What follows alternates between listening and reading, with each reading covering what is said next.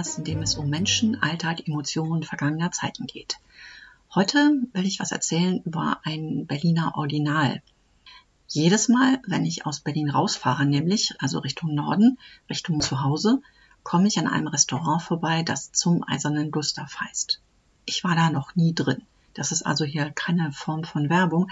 Ich sehe nur immer das Schild. Und jedes Mal, wenn ich vorbeifahre, frage ich mich, kennt eigentlich noch irgendjemand den Eisernen Gustav? Also früher, ne? damals, als das Fernsehen noch drei Programme hatte, da gab es öfter mal alte Filme. Und es gab auch einen alten Film über den Eisernen Gustav. Und es gab auch mal eine Fernsehserie über den Eisernen Gustav. Aber das ist schon alles ewig lange her. Und die Filme sind durch die vielen Streaming-Plattformen, die wir ja alle jeden Tag benutzen. Also diese Filme sind dadurch ja längst aus dem Fokus verschwunden. Es gab auch mal einen äh, sehr dicken und damals auch sehr populären Roman über den Eisernen Gustav, aber auch den, glaube ich, kennen heute gar nicht mehr so wahnsinnig viele Menschen.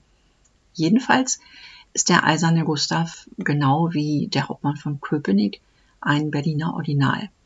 Und während ich denke, dass man den Hauptmann von Köpenick vielleicht doch eher noch kennt, ist, meine ich, der Eiserne Gustav doch ziemlich aus dem Bewusstsein verschwunden. Und deswegen dachte ich, mache ich doch mal eine Folge über den eisernen Gustav. Und das ist heute.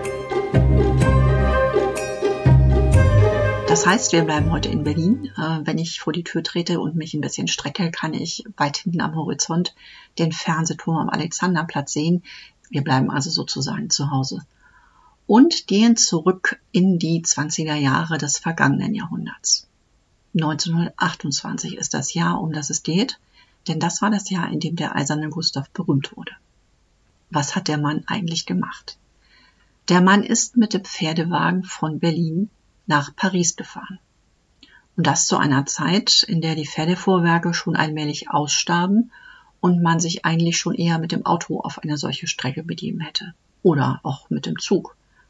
Das war damals bemerkenswert, aber heute wäre das wahrscheinlich höchstens eine Schlagzeile in den Internet-News gewesen und am nächsten Tag hätte man das schon vergessen. Damals war das aber eine richtig große Sache. Alle Zeitungen bundesweit und auch in Frankreich haben davon berichtet. Es gab Empfänge. Gustav, der Kutscher, wurde von allen Reichen, Berühmten und Mächtigen, an denen er nur entfernt vorbeikam, eingeladen.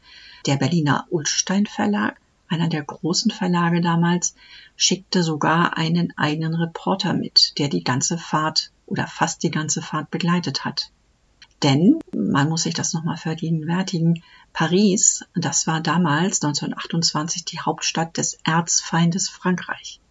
Der Erste Weltkrieg steckte noch allen in den Knochen und es war absolut keine Selbstverständlichkeit, einfach mal ebenso von Berlin aus nach Paris zu fahren. Nicht mal, wenn man Droschkenkutscher in Berlin war, das war damals ein so großes Ereignis, dass sich Jahre später noch Josef Goebbels überlegt hat, ob sich damit vielleicht nicht noch Propaganda machen lässt. Der Eiserne Gustav wird, wie viele Berliner Originale und wie auch Hamburger oder Münchner Originale, gar nicht in der Stadt geboren, für die er später bekannt wurde. Gustav Hartmann, wie er eigentlich hieß, erblickt das Licht der Welt in Magdeburg, und zwar am 4. Juni 1859. Der Vater war damals ebenfalls Kutscher, wechselte aber später zum Beruf des Bergmanns, was vermutlich besser bezahlt wurde. Was Gustav selbst nach seiner Konfirmation gelernt hat, also die Konfirmation war damals so der Schritt ins Erwachsenenleben. Die Volksschulzeit war damals in der Regel mit 14 zu Ende und die jungen Leute fingen dann an zu arbeiten, gingen in den Beruf, machten eine Ausbildung. Also was Gustav selber nach dieser Konfirmation mit dem Abschluss der Schule gelernt hat. Darüber gibt es widersprüchliche Angaben. Müller vermutlich oder Becker. Auf jeden Fall irgendwas, was mit Essen zu tun hatte. Das wiederum hat ihm dann geholfen, als er einige Jahre später beschließt, dass ihm das Dorf, in das seine Eltern inzwischen wegen der Bergmannstätigkeit seines Vaters gezogen sind, zu klein geworden ist und er beschließt, dass er jetzt nach Berlin geht. Gustav Hartmann eröffnet einen Lebensmittelladen in Berlin, aber das läuft nicht so richtig. Und dann versucht er was anderes. Er gründet das erste Fuhrunternehmen in Berlin-Wannsee am 1. April 1885. Da ist er noch nicht ganz 26 Jahre alt. ein Mann der Tat offenbar. Und tatsächlich, das Geschäft mit äh, den Fuhrwerken läuft gut. Gustav kann bald Mitarbeiter einstellen, er kauft ein Haus, er schafft mehrere Wagen an, Kutschen, es gibt einen ganzen Fuhrpark und zu seinem Haus gehören auch Stallungen für seine Pferde und Remisen für die Wagen. Die Familie Hartmann genießt einen bescheidenen Wohlstand. Inzwischen sind auch Kinder da, Gustav hat geheiratet.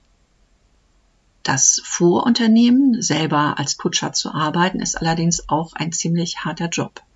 Ganz egal, wie das Wetter ist, ob es knallheiß ist, ob es regnet, stürmt oder furchtbar friert, Gustav Hartmann steht vor dem Bahnhof in Berlin-Wannsee und wartet auf Kundschaft. Ganz egal, wie lange es dauert. Er muss sich dabei auch an Vorschriften halten. Jedes Detail der Droschkenkutscherarbeit ist geregelt. Im sogenannten Polizeireglement betreffend den Betrieb des Droschkenkutschergewerbes aus dem Jahr 1873. Das heißt, diesem Reglement nach ist Gustav verpflichtet, nüchtern seinen Dienst zu versehen, stets ruhig und höflich zu sein und auf Verlangen den Fahrgästen auch beim Ein- und Aussteigen zu helfen, ist alles in dieser Verordnung geregelt. Weil er so besonders ausdauernd und geduldig ist beim Warten auf Kundschaft und weil er sich entschieden hat, den Lumpensammler zu machen, also die Nachtschwärmer nach Hause zu fahren, die letzte Fahrt zu machen am Bahnhof Berlin-Wannsee, wenn im Berlin der 20er Jahre dann endlich alle Bars und Clubs geschlossen haben, fährt er noch die letzte Runde. Und das hat ihm den Beinamen Eiserner Gustav verschafft. Ausdauernd, beharrlich, hartnäckig. Ganz egal wie das Wetter, Gustav bringt nachts die letzten Bummler noch nach Hause. Das Unternehmen läuft, wie gesagt, aber es ist auch die ganze Familie Hartmann dabei angespannt. Gustavs Frau Marie verdient sich mit Näharbeiten ein bisschen was dazu, aber Sie erledigt auch die gesamten anfallenden Büroarbeiten des kleinen Unternehmens, macht die Korrespondenz und die Buchhaltung. Gustav ist derjenige, der die praktische Arbeit macht. Seine Frau versorgt den Hintergrund. Als 1914 dann der Erste Weltkrieg ausbricht, hat Gustav nicht mehr so wahnsinnig viele junge Männer als Kutscher zur Verfügung und daher wird seine Tochter zum Fahren eingesetzt. Johanna Hartmann ist damals 15 Jahre alt und wird damit die erste Frau als Droschkenkutscher und sie ist die jüngste Droschkenkutscherin in ganz Berlin. Die Arbeit, wie gesagt, ist hart, aber Gustav führt auch kein unglückliches Leben. Große private Katastrophen gibt es nicht. Alles plätschert so vor sich hin. Auch die Arbeit als Kutscher plätschert so vor sich hin. Die Fahrten, die Gustav unternimmt, führen ihn in der Regel nicht aus der Stadt Berlin raus. Er fährt jeden, der eine Fahrt braucht, die einfachen Leute ebenso wie prominente Filmstars. Davon wird später nochmal die Rede sein. Natürlich wissen die nicht, wie der Mann auf dem Kutschbock heißt, aber das wird sich bald ändern. Eines Tages, als Gustav Hartmann vor dem Bahnhof Berlin-Wannsee mit seinem Wagen steht und auf den nächsten Kunden wartet, kommt eine Reiterin vorbei, die ihn nach dem Weg ins Stadtzentrum fragt. Die Frau heißt, ich bin nicht ganz sicher, wie man den Vornamen in dem Fall ausspricht, ich nehme an Rachel Drange und ist Französin. Und sie ist gerade mit ihrem Pferd auf dem Weg von Paris nach Bukarest, wie man vermutet. Manche Quellen sagen auch nur nach Berlin. Auf jeden Fall, sie kommt aus Paris und ist in Berlin, als sie Gustav Hartmann trifft.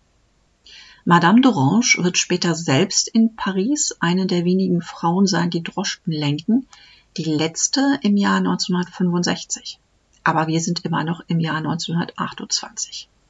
Da beeindruckt sie den 30 Jahre älteren Gustav Hartmann so sehr, dass sie ihn auf eine Idee bringt. Abends, als er sein Bierchen trinkt, bei Hermann Hannemann, dem Kneipenwirt, den er regelmäßig sieht, um Missverständnissen vorzubeugen. Gustav ist überhaupt kein großer Trinker, das wird sich auf seiner Fahrt auch noch zeigen.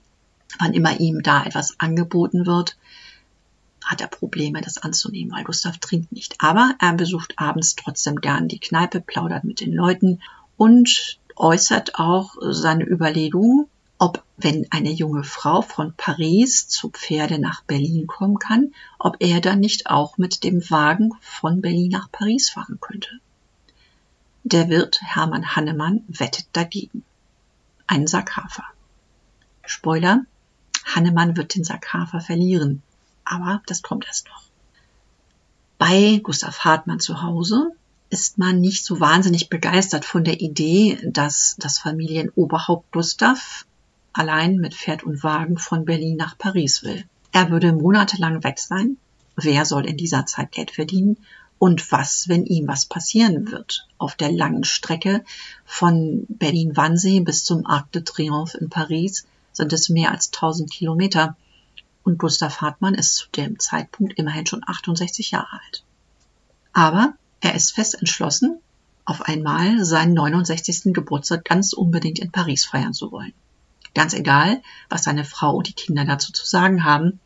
Und Fakt ist, das ist überliefert, wochenlang haben die gar nichts dazu zu sagen, weil sie Gustav mit Schweigen strafen und hoffen, dass er auf diese Weise aufgibt. Tut er aber nicht. Gustav Hartmann will nach Paris. Mit dem Pferdewagen. Was genau seine Gründe gewesen sind, das weiß niemand so richtig. In den Filmen, die über ihn gemacht wurden und in den Büchern heißt es immer, dass Gustav Hartmann eine Protestfahrt unternehmen will. Er will dagegen protestieren, dass das Automobil die Pferdefuhrwerke immer weiter verdrängt. Aber das stimmt wohl nicht. Gustav Hartmann ist kein Feind der Autos. Er besitzt auch selber welche. Fährt damit allerdings nicht im Dienst, das heißt, seine Füße sind zu groß, um das Gaspedal vom Bremspedal zu trennen. Tatsächlich ist es dann belegt, dass er im Zuge seiner berühmten Fahrt 1928 Mitglied des ADAC wird. Ja, den gibt's damals auch schon. Und er wird auch das Opelwerk in Rüsselsheim besuchen. Und warum es ausgerechnet Paris sein soll, weiß auch niemand so wirklich. Gustav Hartmann spricht kein Französisch. Er spricht überhaupt keine Fremdsprachen. Er hatte bis dahin keine großen Reisen unternommen und war auch sonst nicht durch einen irgendwie außergewöhnlichen Lebensstil aufgefallen. Die Begegnung mit dieser französischen Reiterin muss aber irgendetwas in ihm ausgelöst haben, was schon lange gewartet hatte. Gustav Hartmann hatte einfach Lust auf ein Abenteuer. Das sieht auch später seine Enkelin so, die gelegentlich für Zeitungen und Zeitschriften und Fernsehen interviewt wird, wenn sich irgendein Jahrestag wiederholt. Die Abenteuerlust ist allerdings noch keine Erklärung dafür, warum es ausgerechnet Paris sein soll. Das liegt nicht nur mehr als 1000 Kilometer weit entfernt. Zwischen Berlin und der französischen Hauptstadt liegen auch die Erfahrungen des Ersten Weltkriegs. Und 1928 war man noch sehr weit entfernt von einem geeinten Europa, wie sich ja später noch zeigen wird. Der Erste Weltkrieg war gerade mal zehn Jahre vorbei. Die Beziehung zu Frankreich war nicht gerade freundschaftlich. Und ehe Gustav Hartmann in die Phase der ernsthafteren Reiseplanung eintreten kann, muss er sich tatsächlich auch erstmal mit zahllosen erforderlichen Genehmigungen befassen. Seine Frau Marie, die für ihn normalerweise alles Schriftliche erledigt, wird ihn diesmal nicht unterstützen. Ne? Klar, sie spricht ja nicht mit ihm. Deswegen muss sich der Droschkenbesitzer höchst selbst und persönlich auf den Weg in die Kochstraße in Mitte machen. Da liegt die Ulstein Zeitungsreaktion. Dort ist man offen für neue außergewöhnliche Ideen und ist auch bereit, jenen beratend zur Seite zu stehen, die mit diesen Ideen ins Ulsteinhaus kommen. Vor allem natürlich dann, wenn eine interessante Geschichte für einen Artikel dabei herauskommen könnte. Und Gustav Hartmann hat Glück in jener Beziehung. Man hilft ihm bei Ulstein nicht nur die notwendigen Papiere für die Reise nach Paris zu beschaffen, man unterstützt seine Idee auch finanziell. Sponsoring nennt man das heute und ihm wird von Ulstein ein junger Reporter zur Seite gestellt. Ein junger Mann, Mitte 20, Hans-Hermann Theobald heißt er, und der hat früher schon mal über das absehbare Ende der Droschkenputschen in Berlin geschrieben. Das heißt, er hatte eine gewisse Affinität zu dem Thema. Theobald hatte die Idee, Gustav Hartmann auf dieser Fahrt zu begleiten. Und genau das wird er auch machen. Er wird ihn unterstützen in praktischen Dingen und in Sprachfragen, wird sein Schulfranzösisch hervorkramen, um Gustav bei der Verständigung zu helfen.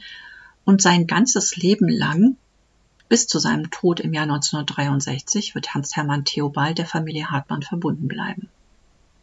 Dieser junge Mann ist ein absoluter Glücksgriff für Gustav Hartmanns Unternehmen, aber das weiß natürlich noch keiner. Als er am 2. April 1928 diese Fahrt nach Paris tatsächlich antritt. Noch immer entschlossen, seinen Geburtstag im Juni in der Hauptstadt Frankreichs zu feiern. Den 2. April übrigens hat man deshalb gewählt, damit kein Mensch auf die Idee kommen könnte, diese Fahrt für einen Aprilscherz zu halten. Also 2. April 1928, Gustav Hartmann bricht auf mit seiner Kutsche in Richtung Paris. Vorher hat er sich noch professionell ausgerüstet. Er hat zwei seiner eigenen Pferde gegen ein starkes Zugpferd aus Ungarn eingetauscht, das laut seiner Papiere Erasmus heißt. Gustav Hartmann nennt das Tier Grasmus. Ob das jetzt ein Lesefehler der schnörkeligen Handschrift gewesen ist oder ob das ein Scherz von Herrn Hartmann war, weil, wie er sagt, das Tier Gras zu Mus macht, das weiß man heute auch nicht mehr so genau. Jedenfalls mit Grasmus fährt er los, trägt inzwischen einen extra für diesen Anlass angeschafften sehr eleganten Kutschermantel und nicht den normalen schwarzen Zylinder, sondern einen sehr schicken weißen Zylinder. Die Droschke ist frisch geputzt und er hat Postkarten drucken lassen, die er unterwegs verkaufen will. Geschäftstüchtig ist er durchaus. In Anbetracht der großen Distanzen, die in jeder Hinsicht zwischen Berlin und Paris liegen, ist es schwer vorstellbar. Aber die politische Stimmung ist zehn Jahre nach dem Ende des Ersten Weltkriegs durchaus auf Gustav Hartmanns Seite. Ein paar Jahre früher wäre ein solches Unternehmen vermutlich unmöglich gewesen oder zumindest in der Öffentlichkeit stark kritisiert worden. Aber jetzt erregt Gustavs Fahrt große öffentliche Aufmerksamkeit und zwar im positiven Sinne. Deutschland und Frankreich nähern sich langsam wieder an und in den 20er Jahren des vorigen Jahrhunderts ist man für viele Ideen offen, so verrückt sie vielleicht auch sind, was vorher und auch ein bisschen später, wir erinnern uns, absolut undenkbar sein würde. Dabei ist Gustav Hartmann weniger an Politik interessiert. Man bedenke, die einzige Informationsquelle für den Durchschnittsbürger war damals regelmäßiges Zeitunglesen. Und Gustav Hartmann war kein großer Leser. Er hängte sich eine schwarz-rot-goldene Fahne an den Wagen und erklärte allen, denen er so begegnete, dass er dem anderen Gustav, nämlich dem Stresemann, schon mal zeigen würde, wie das so geht mit der Versöhnung. Zunächst war geplant, dass Hans-Hermann Theobald, äh, Ulsteins rasender Reporter, Gustav Hartmann nur ein Stück weit begleiten sollte. So lange, bis das öffentliche Interesse an dieser Fahrt nachgelassen hat, aber es stellt sich bald heraus, dass das nicht passiert. Zwar fährt der junge Reporter gelegentlich nach Hause zurück, einmal um seinem Büro Bericht zu erstatten und auch ab und zu mal um seine Ehefrau zu sehen, aber der Droschkenkutscher, der auf dem Weg nach Paris ist, entwickelt sich wirklich zu einer Berühmtheit. Und Ulstein ist nicht damals umsonst ein so berühmter Verlag gewesen. Man hat dort definitiv Geschäftssinn und hat nun durch Zufall den Platz in der ersten Reihe gewonnen, nämlich exakt den neben Gustav Hartmann auf dem Kutschbock und den will man nicht aufgeben. Das heißt, Hans-Hermann Theobald begleitet Gustav Hartmann fast die ganze Zeit über. Und je länger diese Fahrt dauert, desto größer ist der Jubel, mit dem Gustav, sein Wagen und sein Fan Grasmus begrüßt werden. Als er Ende April in Dortmund ankommt, stehen schon mehr als 150.000 Menschen an den Straßen und winken ihm zu. Gustav Hartmann, der eiserne Gustav, wird zum Volkshelden. Und der junge Reporter, dazu abgestellt, alles, was interessant ist auf der Fahrt, in Artikel für die Zeitung zu verpacken. Aber er macht noch mehr als das. Er verhindert nämlich, dass der so umschwärmte und geradezu belagerte Berliner Kutscher sich daneben benimmt. Denn Gustav Hartmann ist nicht sehr welterfahren und ist nicht gewohnt, mit allen möglichen Situationen und den unterschiedlichsten Menschen entspannt und angemessen umzugehen. Er hat zwar jede Menge Postkarten drucken lassen, und verkauft die auch unterwegs, aber er ist einfach kein Diplomat und trifft im Umgang mit all den vielen Neugierigen nicht immer den richtigen Tonfall und manche Situationen überfordern ihn auch einfach. Das mit dem Alkohol zum Beispiel. In Dortmund serviert man ihm ein Krug Bier nach dem anderen, ne? Dortmunder Bier. Da Gustav aber kein großer Trinker ist, muss Theobald dafür sorgen, dass das Bier immer weitergereicht wird, um niemanden vor den Kopf zu stoßen. Gustav sammelt auch Andenken, die bald seine Kutsche und seinen Mantel und seinen Zylinder zieren, der längst nicht mehr strahlend weiß ist, sondern den er mit lauter Autogrammen und kleinen Zeichnungen und Kokaden hat schmücken lassen. In Köln bekommen dann sogar die Damen vom Fernsprechamt frei, damit sie Gustav vorbeifahren sehen können. Er ist absolut ein Ereignis. Selbst für die damalige Zeit ist dieses Wahnsinnsinteresse faszinierend, erstaunlich und eigentlich unglaublich. Was ist das, was die Menschen so toll finden an dem Mann mit der Kutsche und dem Pferd? Vielleicht ist es wirklich Kriegsmüdigkeit. Vielleicht wünschen sich die Leute nach dem Elend des Ersten Weltkriegs und den Folgen eine Versöhnung freuen sich an der einfachen Geste eines Mannes aus dem Volk, der beschließt, einfach mal eben so quer durch die Republik nach Paris zu fahren? Feind hin oder her? Vielleicht ist man von der rasenden Entwicklung der Technik in den 20er Jahren auch ein bisschen überfordert und wünscht sich die Beschaulichkeit und Langsamkeit der Vergangenheit zurück. Das hat mal die Tochter von Theobald, von dem Reporter, mal so formuliert. Denn ihr Vater, so sagte sie, war alles, aber kein rasender Reporter, sondern eher so ein gründlicher, der sich alles genau ansah und sich viel Zeit nahm. Insofern waren die beiden Theobald und Gustav Hartmann wirklich ein ziemlich gutes Team. Die 20er Jahre, wie gesagt, das war die Zeit, in der das Auto immer mehr die Straßen bevölkerte als es Flugzeuge gab und die Zeitungen ständig, fast täglich über spektakuläre Langstreckenflüge berichtete. Die Welt wurde kleiner und damit auch unübersichtlicher und vielleicht fand man es einfach toll, dass da einer kommt mit einem Pferdewagen und in aller Beschaulichkeit beschlossen hat, diese Wahnsinnsstrecke hinter sich zu bringen. Wer weiß. Jedenfalls rückt die Welt mal wieder ein bisschen auf ein überschaubares Maß zusammen auf dieser Fahrt. Gustav Hartmann ist überall, wo man Fotos von ihm machen kann. Er ist an allen prominenten Orten. Er wird im Heidelberger Schlosshof fotografiert, am Deutschen Eck in Koblenz. Es gibt Fotos, die ihn mit allen reichen, mächtigen und berühmten zeigen, die es in der damaligen Zeit gab. Regierende, Schauspieler, Fabrikbesitzer und eben auch die einfachen Menschen aus den Büros und aus den Läden. Schließlich erreicht er tatsächlich die Grenze zu Frankreich und muss sich dort nochmal mit den nötigen Einreisepapieren beschäftigen. Hans-Hermann Theobald bekommt viel zu tun. Das bisschen Französisch, was er kann, muss er herauskramen, den bei dem Grenzübertritt zu vermitteln. Und äh, weder Gustav noch sein Pferd kommen am Anfang mit den Essgewohnheiten in Frankreich so super gut zurecht. Zum Beispiel frisst Grasmus sein Hafer, sein Gras immer nur aus einer Krippe. In Frankreich bekommt er das aber einfach so hingeworfen. Das versteht er nicht und frisst es nicht. Also muss man das anders handhaben.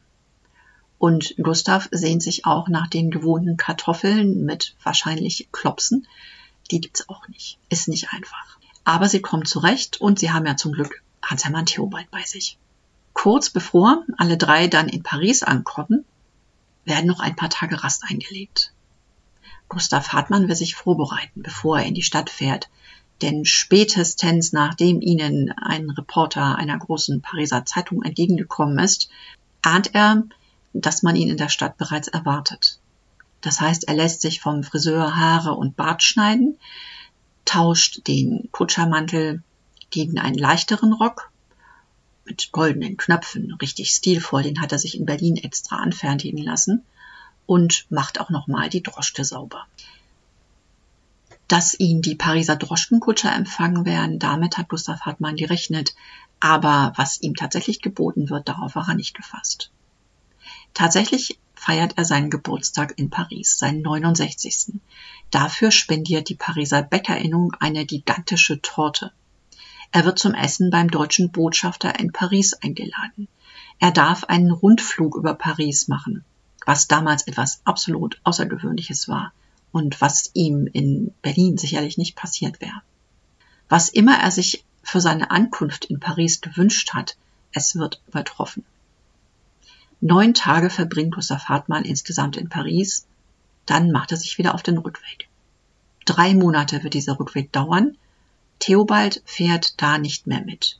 Der fliegt zurück nach Berlin, inzwischen auch mit seiner Frau, die extra nach Paris gekommen war, um bei der Verständigung zu helfen. Sie spricht besser Französisch als ihr Mann. Auf dem Rückweg von Paris nach Berlin gibt es zwar immer noch Girlanden, feierliche Empfänge.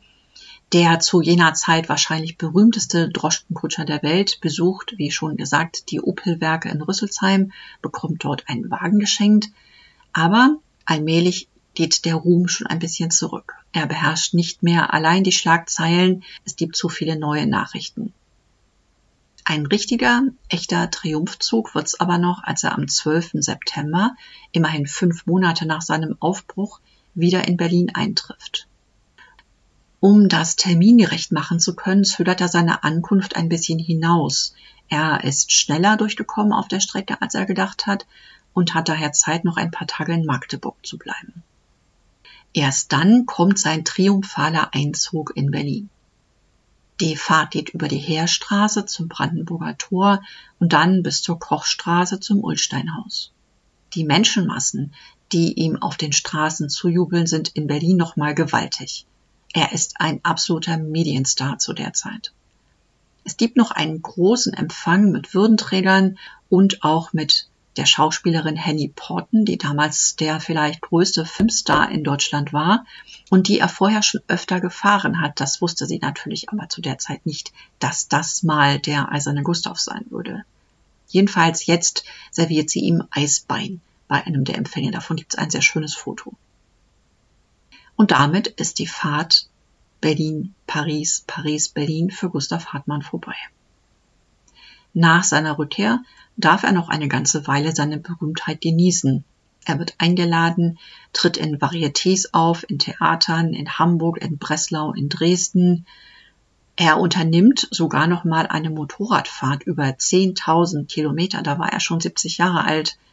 Aber sein Ruhm wird dadurch nicht noch einmal aufflackern. Geld haben die Hartmanns mit dieser Reise auch nicht wirklich verdient.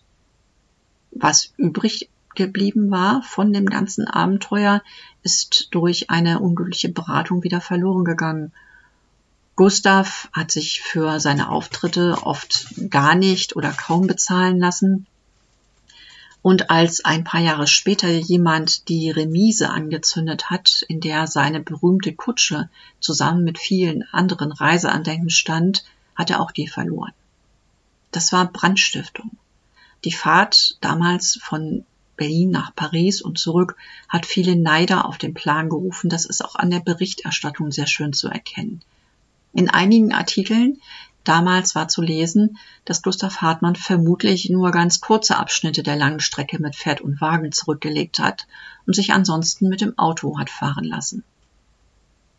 Oder dass er zwischendurch den treuen Grasmus gewechselt hat und mehrere Pferde diese Strecke zurückgelegt haben viel Neid, viel Häme. Das Ganze mündete dann, wie gesagt, in einer Zerstörung seiner Erinnerungsstücke.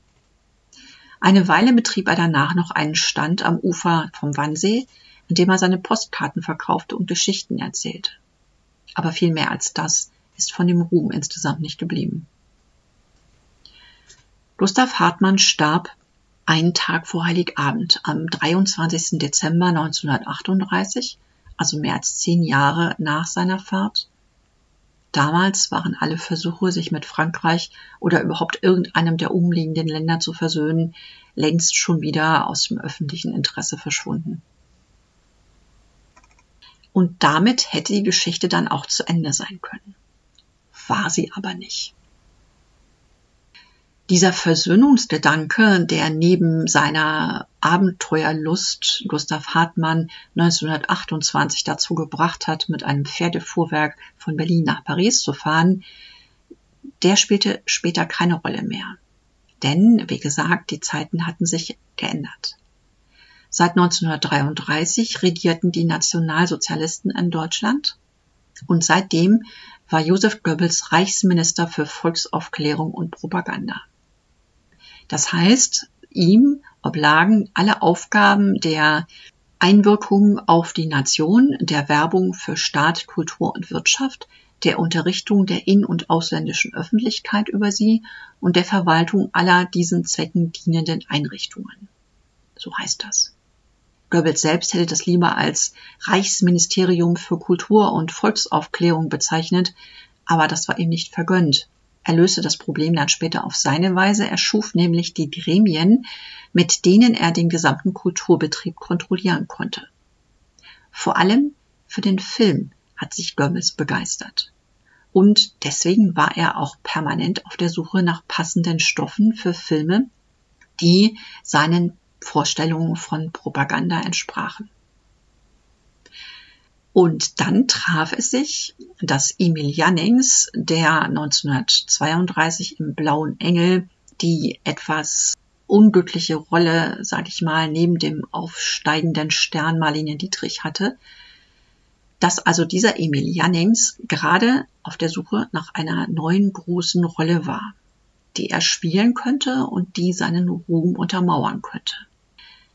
Dabei fand er eine Zeitungsnotiz über Gustav Hartmann und diese Paris-Fahrt, die inzwischen ein bisschen in der Erinnerung verschwunden war. Und mit dieser Zeitungsnotiz ging er zu Goebbels und erklärte ihm, dass er bitteschön diese Rolle spielen möchte. Das heißt, es müsste erstmal ein Film dazu geschaffen werden, ein Drehbuch, eine Geschichte. Aber Goebbels fand die Idee brillant. Er fand die, den Stoff gut und er war davon begeistert, einen wie Jannings im Boot zu haben für dieses Projekt und fing also an, einen Autor zu suchen, der aus diesem Stoff einen Roman machen könnte. Und dieser Roman wiederum sollte dann die Vorlage für ein Drehbuch sein. Soweit, so gut. Goebbels Wahl fiel auf Hans Fallater, der bürgerlich Rudolf Ditzen hieß und der gerade ein aufstrebender Stern am Literaturhimmel war.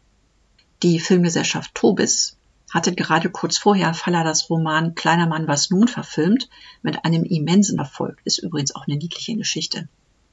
Und Fallada schien einfach der ideale Autor zu sein, um diese Geschichte von einem kleinen, ganz normalen Mann zu erzählen, der auf einmal Großes vorhat. zwar genau sein Thema, genau seine Geschichte. Man machte also einen Vertrag. Gustav Hartmann und auch Hans-Hermann Theobald verzichteten für sehr kleines Geld auf ihre Rechte und Fallada unterschrieb im November 1937 den Vertrag für den Roman. Und er schrieb einen Roman, innerhalb kurzer Zeit einen echt dicken Wälzer. Der Roman aber, der gefiel dem Goebbels nicht. Fallada nämlich, Schriftsteller, hatte eigene Vorstellungen, hatte sich vom echten Gustav Hartmann und seiner Geschichte weit entfernt. Und was er beschreibt, sind die düsteren Arbeitsverhältnisse in Berlin in Zeiten von Wirtschaftskrise und Weimarer Republik. Was für Goebbels das Schlimmste war, die Geschichte endet mit der Parisfahrt, die übrigens ganz am Ende nur ganz kurz abgehandelt wird. Das hat dem Goebbels überhaupt nicht gefallen. Fallada muss seinem Roman also ein neues Ende verpassen und in diesem Ende wird Gustav Hartmann ein Anhänger der NSDAP. Damit war dann allerdings niemand mehr glücklich. Fallada nicht, Goebbels nicht, alle Kreativen auch nicht und das endete damit, dass dieses Filmprojekt auf Eis gelegt wurde und da vermutlich heute noch liegt. Der Roman wird trotzdem veröffentlicht. Ich habe ihn gelesen und fand jetzt nicht, dass das Falladas bestes Buch ist. Der kleine Mann was nun oder auch zwei zarte Lämpchen weiß wie Schnee, ein etwas irreführender Titel übrigens, haben einen ganz einzigartigen Charme von ganz normalen jungen Leuten, die irgendwie versuchen, ihren Alltag in der Weimarer Republik zu gestalten. Interessant auch, wer einmal aus dem Blechnapf frisst. Das ist äh, ein Roman über die Zeit, die Fallada selbst im Gefängnis verbracht hat. Der eiserne Gustav ist speziell. Kann man aber mal lesen. Er ist interessant als Buch über die Zeit der Weimarer Republik und er ist eben auch aus der Zeit der Weimarer Republik, also nicht rückblickend geschrieben worden. Wer sich dafür interessiert, dem kann ich auch diesen Roman ans Herz legen, falls ihr ihn noch nicht kennt. Allerdings hat dieser Roman mit dem wahren, dem echten Gustav Hartmann so gut wie gar nichts zu tun. Davon bekommt er zum Glück auch nichts mehr mit. Denn 1938 ist er schon gestorben. Zu Ende ist die Geschichte aber immer noch nicht ganz. 1958 wird der eiserne Gustav dann doch noch zur Filmfigur, allerdings mit einem anderen Manuskript. Und diesmal spielt ihn Heinz Rühmann, der wohl nach seinem Erfolg als Hauptmann von Köpenick eine weitere ähnlich gelagerte Figur suchte, mit der er sein Image als liebenswerter Kauz pflegen konnte. Der Film trifft nun weder die Gesellschaftskritik von Falladas Roman, noch hat sie etwas vom eigenwilligen Charme der Originalgeschichte, traf aber offenbar den Publikumsgeschmack der 50er Jahre und war sehr populär. Rund 20 Jahre danach, 1978, kommt der eiserne Gustav nochmal als Film oder besser als Fernsehfigur ins kollektive Gedächtnis der Bundesrepublik zurück. Diesmal als Mehrteiler im Fernsehen mit Gustav Knot in der Hauptrolle. Dessen Gustav Hackendahl sich wieder mehr nicht nur dem Namen nach, sondern auch vom Charakter und von der Struktur der Geschichte her an Falladas sehr düsterem Roman orientiert. Die Familie Hartmann tut sich etwas schwer mit dieser Öffentlichkeit, in der keines der Familienmitglieder ein wirklich positives Bild fand. Aber die Rechte hatte Gustav Hartmann eben längst abgetreten. Heute ist der eiserne Gustav übrigens immer noch im Berliner Stadtbild präsent. Gustav Hartmann hatte einst eine Stiftung für notleidende Taxifahrer ins Leben gerufen und als der damalige Chef der Berliner Taxi-Innung das recherchierte, hat er beschlossen, Gustav Hartmann ein Denkmal zu setzen. Mit Hilfe eben dieser Taxi-Innung, mit Hilfe des Bezirksamts Tiergarten und auch mit Hilfe privater Sponsoren wurde dem Eisernen Gustav im Jahr 2000 ein Denkmal errichtet. 1,75 Meter hoch, komplett mit Zylinder und Zigarrenstumpen, ist an der Potsdamer Straße zu bewundern. Der Vorplatz vor dem Bahnhof Wannsee ist übrigens auch nach ihm benannt. Und wie gesagt, das Lokal in Französisch Buchholz, an dem ich immer wieder vorbeifahre, dort gibt es übrigens, sagt die Speisekarte, auch Berliner Eisbein mit Sauerkraut, so wie es der Stummfilmstar Henny Porten dem Gustav Hartmann äußerst fotogen vorgelegt hat. So, und das war jetzt die Geschichte vom Eisernen Gustav. Ich hoffe, es hat euch ein bisschen gefallen. Wenn ja, dann würde ich mich freuen, wenn ihr wieder reinhört. Vielen Dank erstmal fürs Zuhören. Die nächste Folge gibt's in zwei Wochen. Hab's fein.